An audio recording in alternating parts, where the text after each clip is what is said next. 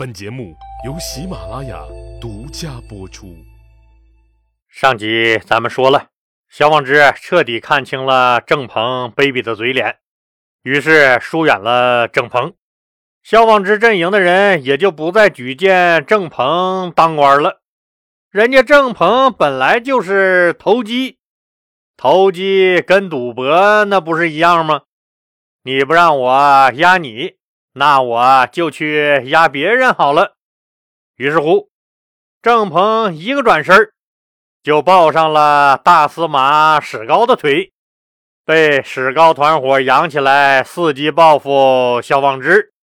汉元帝刘氏，小刘皇帝从小尊崇儒学，现在自己终于掌权了。终于可以不用看人脸色的大力发扬儒家思想治国的理念了。虽然老爹汉宣帝刘询给他留下的第一辅政大臣是史高，虽然汉元帝刘氏小刘皇帝也非常信任洪公和石显，但在他的心目中，自己从小尊崇的儒学思想那是排第一位的。并特别迷信儒家提倡的所谓仁政，这就有点问题了。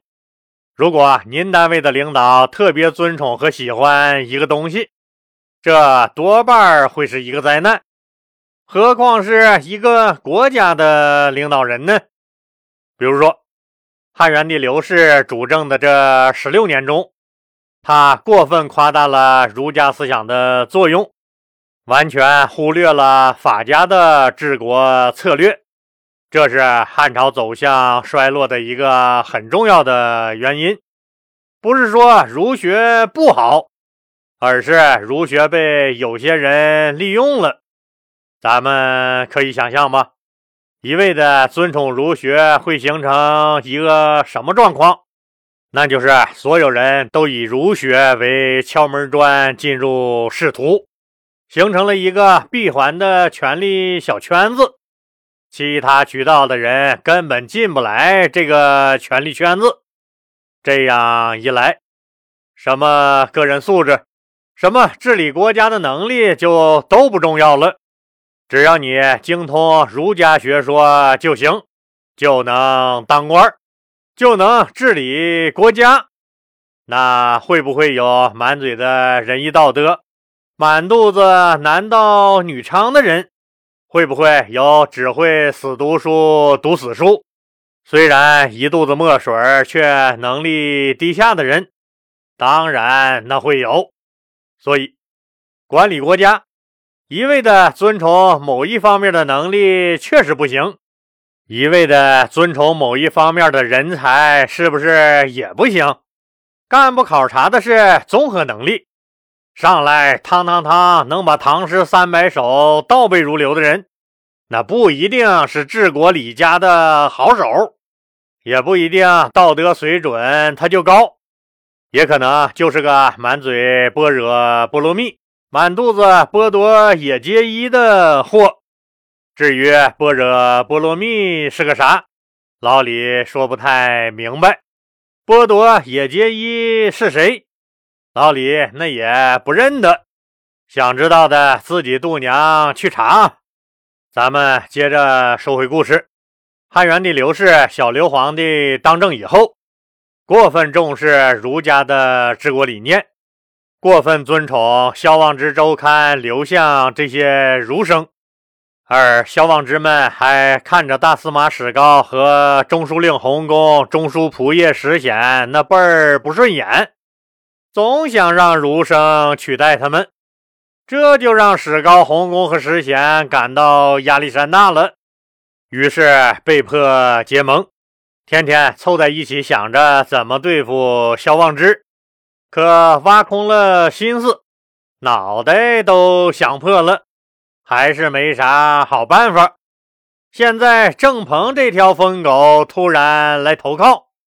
史高、洪公和石显觉得有文章可做了，可以找机会反攻萧望之了。那怎么反攻呢？当然是把疯狗放出去咬人呗。但乱咬也不行，必须得一招致命，否则这后患无穷。史高、洪公和石显三个人最终定下了反攻萧望之的基本方向和具体方案，那就是之前不是郑鹏状告史高的史家外戚和许家外戚坏事做绝、横行不法吗？现在就准备让他去汉元帝刘氏小刘皇帝那儿翻供，说这一切都是萧望之周刊刘向等人胁迫他干的。再让郑鹏揭发萧望之周刊和刘向经常在一起密谋，企图罢免大司马史高，企图挑拨离间小刘皇帝和史家、许家俩亲戚的感情。这一招可挺狠。你萧望之挖空心思欺骗皇上，那就是不忠；阴谋搞掉自己的上司史高，那你萧望之就是不义。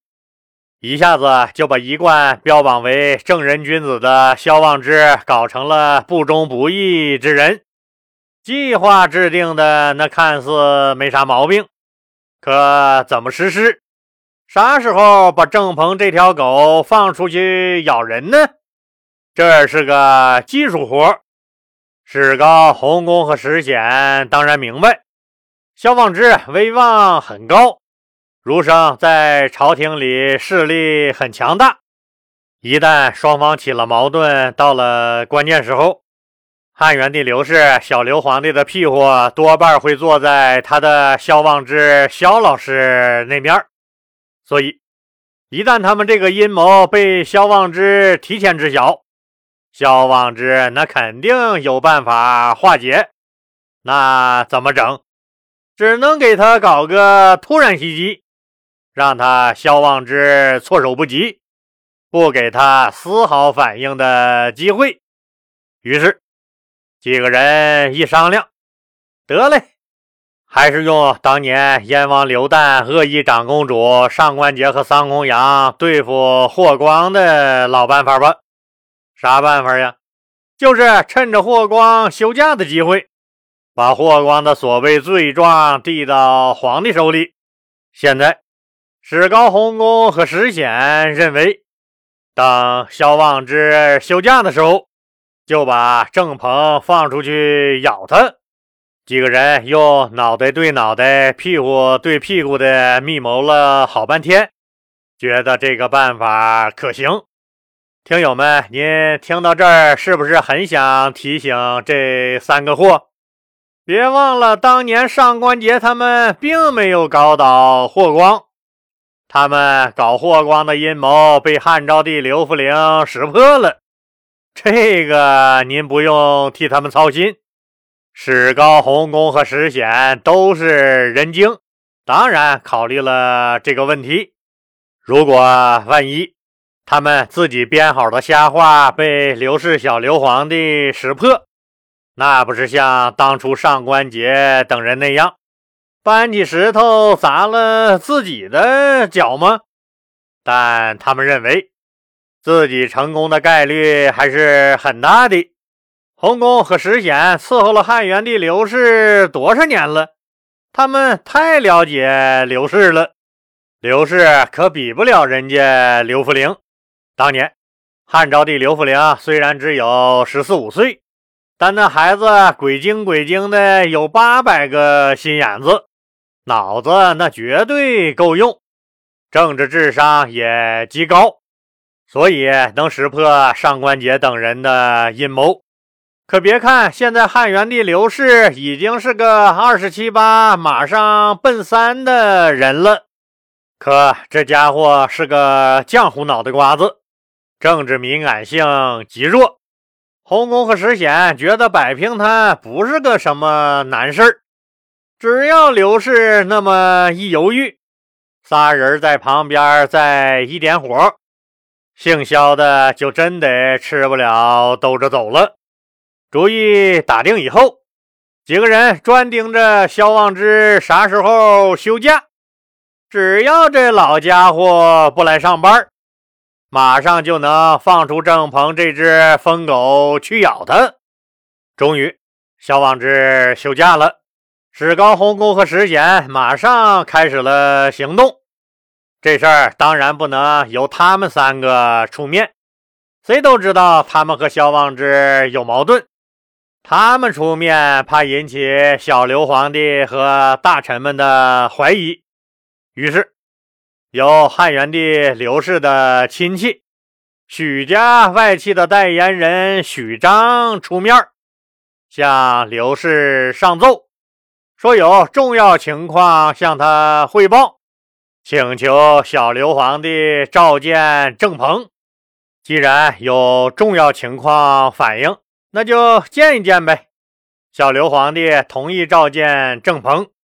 史高在准备进宫的郑鹏肩膀上亲切地拍了两拍，那意思很明显：“小伙子，好好干，我看好你哟。”郑鹏受宠若惊地跟着许章进了宫。望着郑鹏远去的身影，史高阴戳戳的笑了。他知道这小子回不来了。之前这小子告自己，现在又反咬萧望之，总有一个人是被他诬告的吧？这事儿搁在别人身上没问题，你郑鹏可以说你是被胁迫的。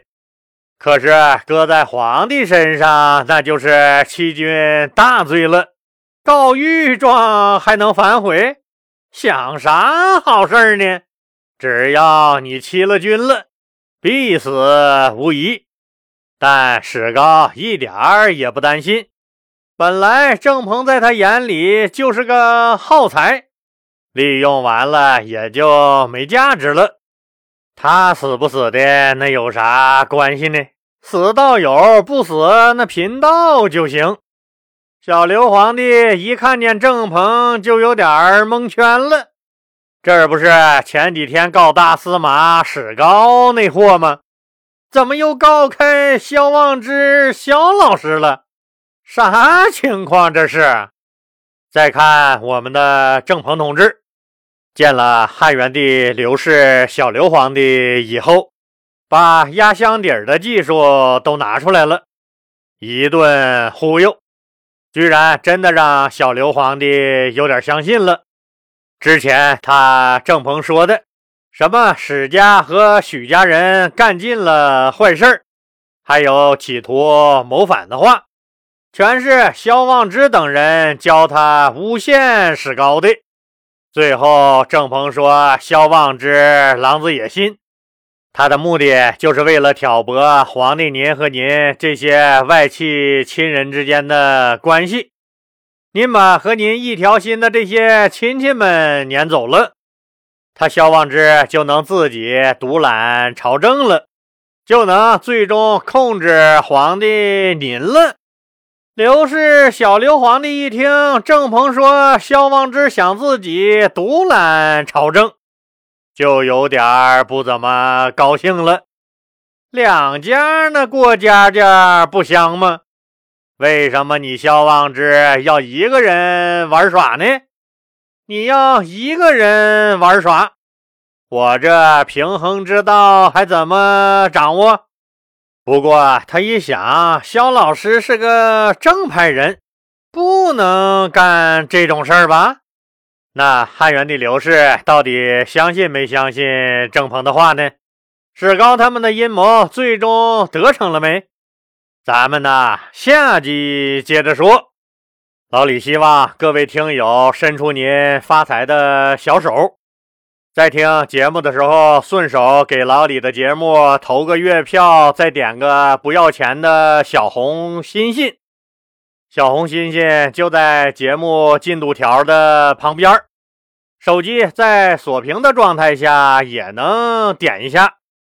当然，您能抽出点时间在节目的下面评论和探讨一下节目内容，那就更好了。非常感谢各位听友们的支持。